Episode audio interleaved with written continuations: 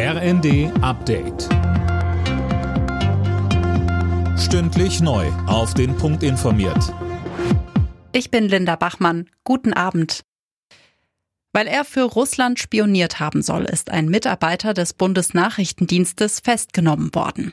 Alena Tribold, der Verdacht lautet Landesverrat. Ja, der Verdächtige soll in diesem Jahr Informationen an einen russischen Nachrichtendienst weitergegeben haben. Der Inhalt fällt unter das Staatsgeheimnis, teilte die Bundesanwaltschaft mit.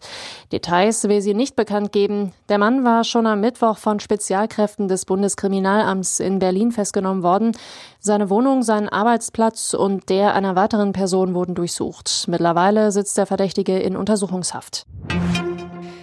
Die ehemalige EU-Parlamentsvizepräsidentin Eva Kaili bleibt vorerst in U-Haft. Das hat ein Gericht in Brüssel entschieden.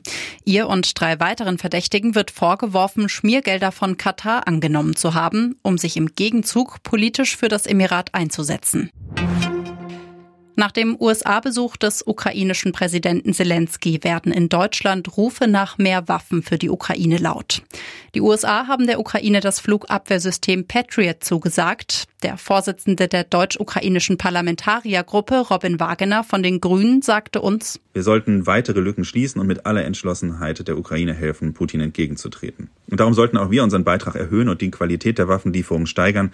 Und dazu gehört für mich auch, die Ukraine mit Schützen und Kampfpanzern zu unterstützen. Denn die Ukraine braucht diese Waffen, um Gebiete zu befreien, Kriegsverbrechen zu verhindern und die russischen Besatzungstruppen aus der Ukraine zu vertreiben. Die Techniker Krankenkasse meldet in diesem Jahr einen Rekord beim Krankenstand.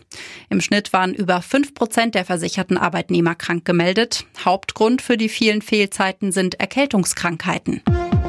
Alle Nachrichten auf rnd.de